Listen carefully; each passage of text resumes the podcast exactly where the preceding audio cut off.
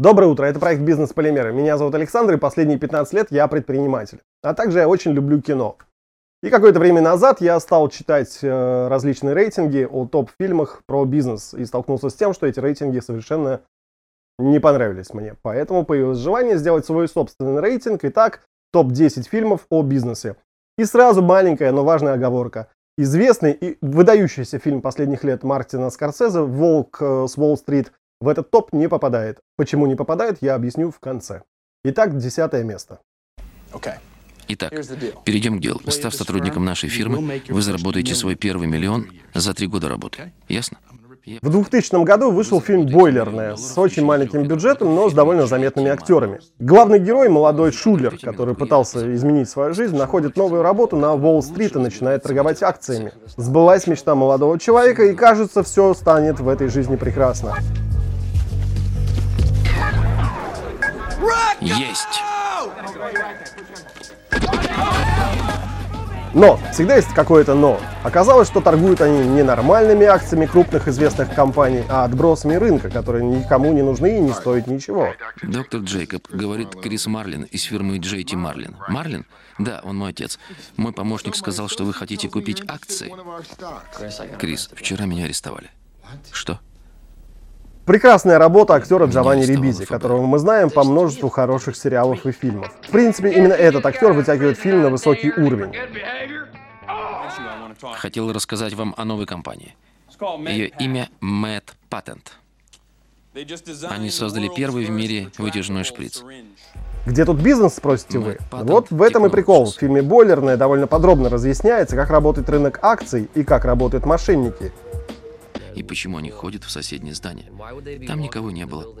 Я должен был узнать. И главный герой, как это часто бывает, вынужден сделать тяжелый, но верный шаг.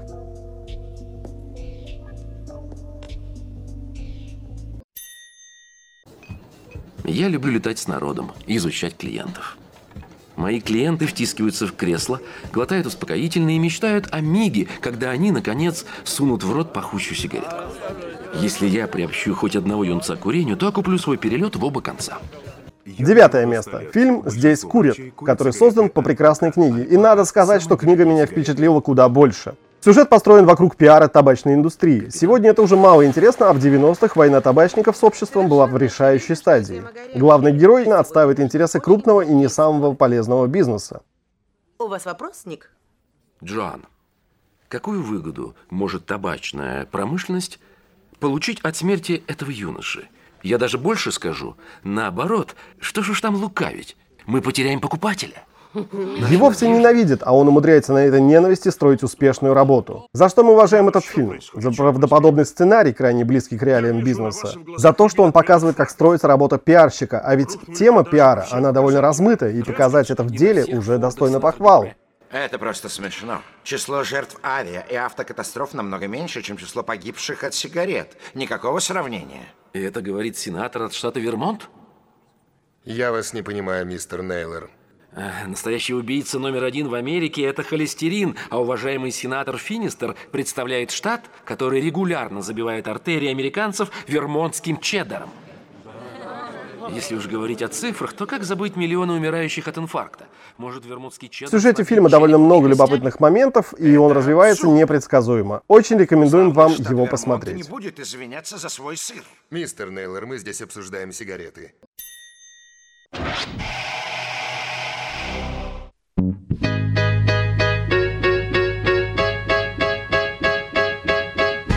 Восьмое место. В 2010 году вышел сериал «Как это делается в Америке». С вами очень приятно вести бизнес. Спасибо. Бери. Тут отличный актерский состав, немного криминала, комедии и драмы. Перестань, брат. Мы же вообще-то не дети уже. Это безумие. Да ты посмотри на себя. У тебя хороший бизнес. У тебя хороший дом. Боже, друг, эти часы. Это брейтлинг, брат?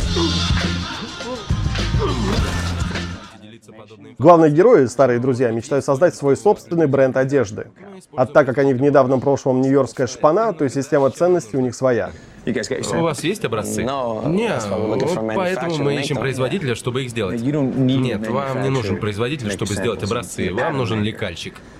Зато парни прекрасно понимают, какой крой джинсы или принты на футболках они хотят увидеть. Они ищут инвесторов, придумывают рекламу, ищут сделки с бутиками. 50 долларов за штуку, замшевые куртки Марка Букенена, 150 долларов за штуку. Вот, смотри сюда, глянь на это. Реальная кожа, реальная. Так, ребятки, покажите разрешение на торговлю. Чего? Ну да, оно вон там, вон. Сейчас. В этом сериале очень достоверно передана атмосфера стартапа, полная непредсказуемость будущего. Не хочешь позвонить своему дружку? Да. да. Ты пытаешься создать компанию, рабочие места, продукт, координируешь кучу дел и контактов. И тут всегда вмешивается случай. Опыт показывает, что в бизнесе один телефонный разговор или случайная встреча зачастую важнее, чем систематическая работа. Именно поэтому этот сериал достоин уважения, эта тема там хорошо показана.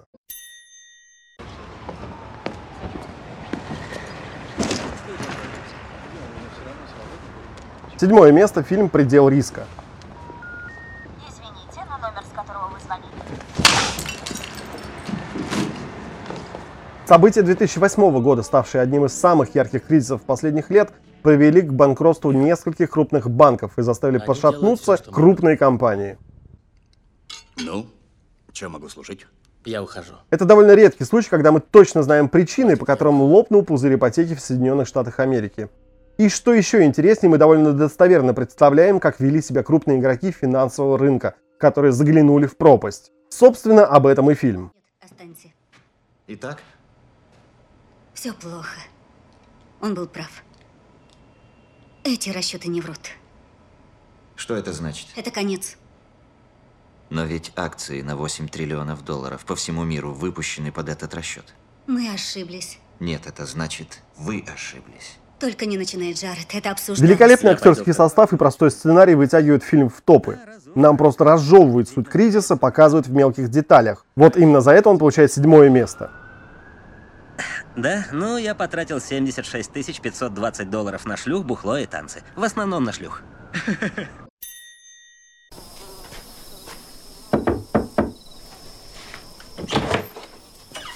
В чем дело? Чего надо? Здравствуйте. Меня интересуют заемщики, которые просрочили ипотеку на 90 дней. Мне нужен Харви Хамси. Вам нужна собака арендодателя? Хозяин дома оформил ипотеку на имя своей собаки? Ну, видимо, да. Шестое место – фильм «Игра на понижение». И он снова посвящен событиям 2008 года. Пузырь есть. Откуда ты знаешь? Поверь, звони Венету. Покупаем свопов на 50 миллионов. В фильме «Предел риска» мы смотрим на события 2008 года со стороны крупной финансовой корпорации. А в фильме «Игра на понижение» показана история людей, которые предсказывали ипотечный кризис, и что важнее, они сделали ставку на этот кризис и играли против рынка. Простите, доктор Бьюри, это неразумное Но уважение. если учесть... Удивительно, что на фондовом рынке нашлись участники, которые были готовы ставить свои деньги против общей тенденции рынка. Ах ты, сукин сын! Майкл, верни мне мои деньги. В этой киноленте достоверно показано, как развивалась история и как участники понимали, что вот-вот все лопнет. Как они сделали ставку, которая принесла им десятки, а некоторым и сотни миллионов долларов. Герой Брэда Питта, в тот момент, когда они получили огромное количество денег, отмечает. Вы понимаете, что сделали? Да брось, мы заключили сделку всей нашей жизни, надо отметить. Вы поставили против американской экономики. Мать твою, да! Да! Круто! Это значит, это значит, Мы заработали если мы кучу правы, денег. Так, так. люди тогда лишатся домов, потеряют работу и все свои сбережения, потеряют пенсии. В нем куда больше исторических фактов, и большинство героев — это реальные действующие лица. Именно поэтому фильм попадает на строчку выше. цена падает. Ниже с каждым разом. быть. И забавно следить, как напыщенные игроки с Уолл-стрит ошибаются. И вы ошибаетесь, сэр.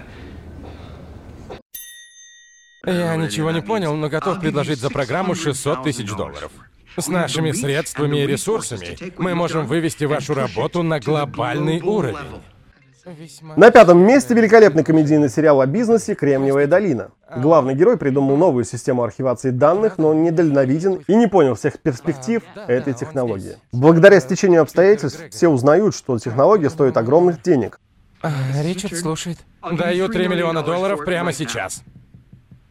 А, Гевин Белсон предложил мне 3 миллиона долларов за дудочника. И только наш герой раскатал губу, оказалось, что чтобы уметь делать бизнес, надо писать бизнес-планы, считать таблицы в Excel и научиться выступать перед инвесторами и сотрудниками. Возвращайтесь через два дня с железным бизнес-планом, стратегией выхода на рынок и с расписанными на три года финансами, иначе никакого чека. В сериале «Кремниевая долина» мы встречаем харизматичных персонажей. Прежде всего, Эрлих Бахман, который постоянно показывает свою гордыню и глупость, но регулярно спасает главного героя. Имя определяет компанию. Оно должно быть первобытным, чтобы хотелось кричать во время секса. Увлеченные программисты Динеш и Гилфойл, Бигхэт – невероятно удачливый тупица, а также ушлые юристы, забавные венчурные инвесторы и чокнутые генеральные директора. Автор этого комедийного сериала, кстати, легендарный Майкл Джадж, который подарил миру Бивиса и Батхеда.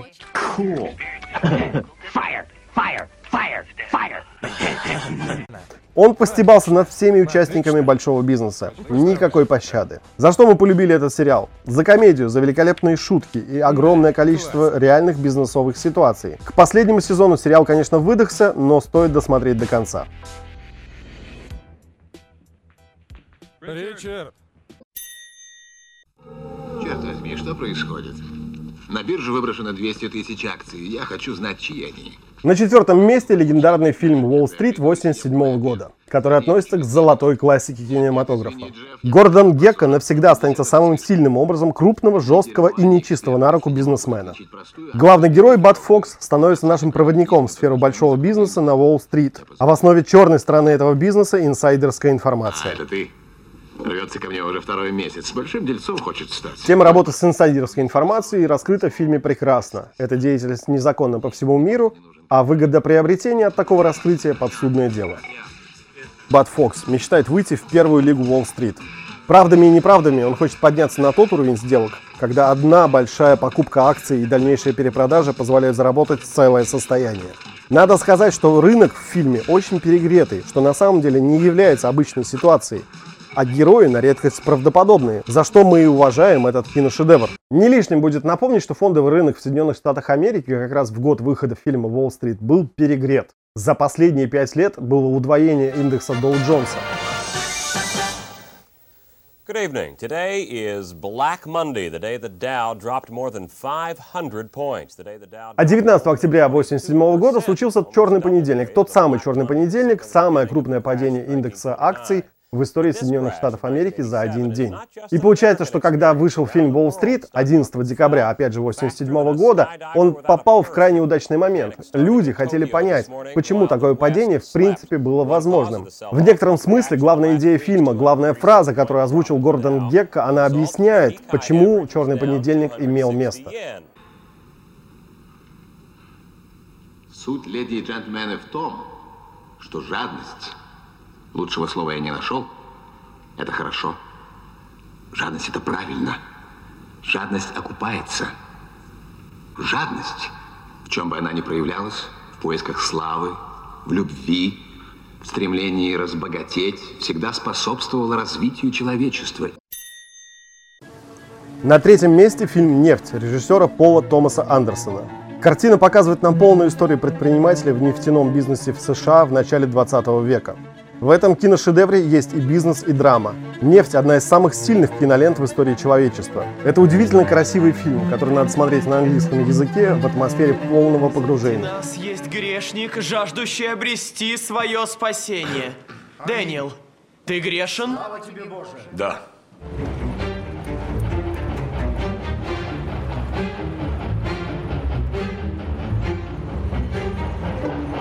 Где карта? Где тут холмы за ранчо Санди? Вот тут. Это участок Бенди. У него более 600 акров. Бенди.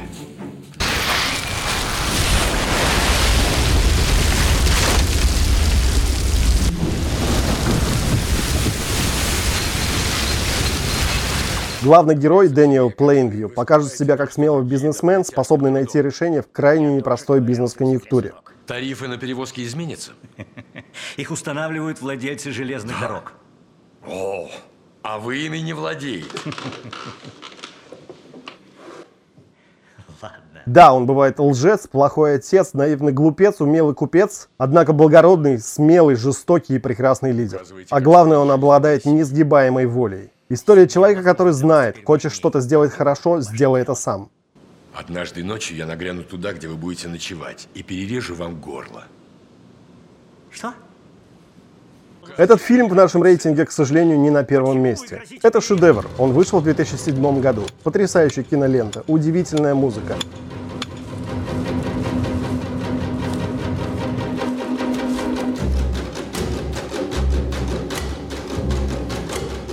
Опять же, главный герой, как и положено предпринимателю, трудолюбивый.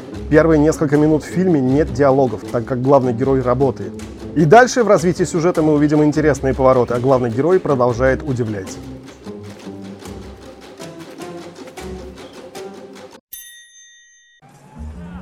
На втором месте в рейтинге Гленгари Глен Росс, который в российском прокате часто шел как американцы. В данной картине бизнес основной лейтмотив. Все герои работают в одной фирме, Неожиданно выясняется, что компания решила уменьшить штат до минимума, то есть кого-то сократят. В погоне за сохранением своей работы некоторые из героев решаются на обман и показывают себя с негативной стороны. Глен Голли Глен Росс часто называют фильмом, показывающим звериный оскал капитализма. Это старое советское выражение. Да, в фильме есть эти черты капитализма. Не можешь сделать что-то, уступи дорогу тем, кто умеет. И ни черта не сможете продать, то вы ни черта и не стоите, и тогда получайте под зад коленом. Не хватает смелости, потеряешь работу. Может, это жестоко, однако справедливо. Как в спорте.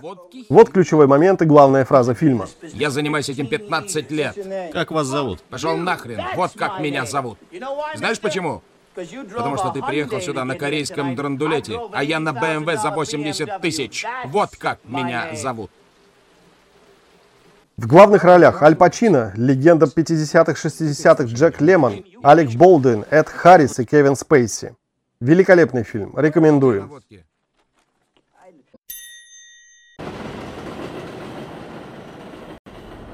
Нью-Йорк, 1981 год. Первое место рейтинга – самый тяжелый год. Сегодня утром я проснулся с очень хорошим предчувствием.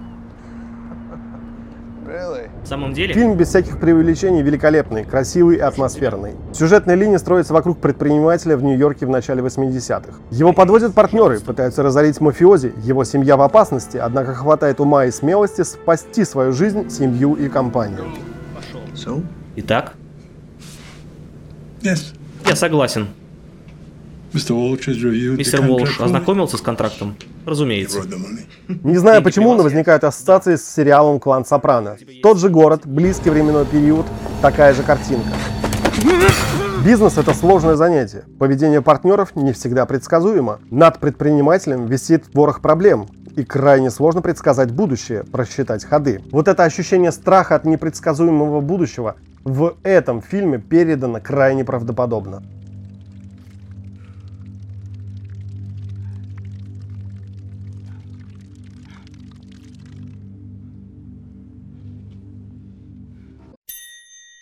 Not for institutions, not for individual investors, not even for yourself.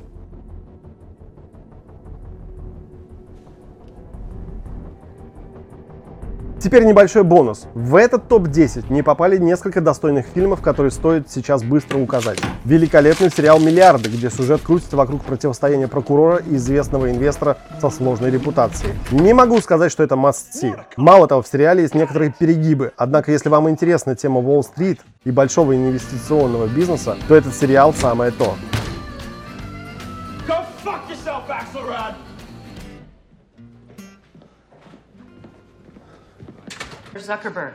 Также в этот топ не вошел фильм «Социальная сеть» про историю Facebook. Путь Марка Цукерберга – интересная тема сама по себе. А если добавить отличный актерский состав, умопомрачительный саундтрек и режиссуру великого Дэвида Финчера, то это must-see однозначно.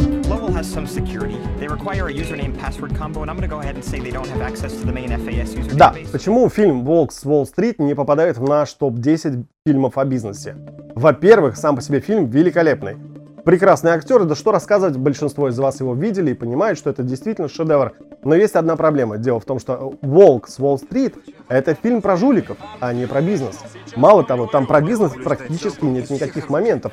Там нам один раз рассказывают про IPO, IPO – это первое публичное размещение, когда акции впервые выставляются на продажу для абсолютно всех желающих.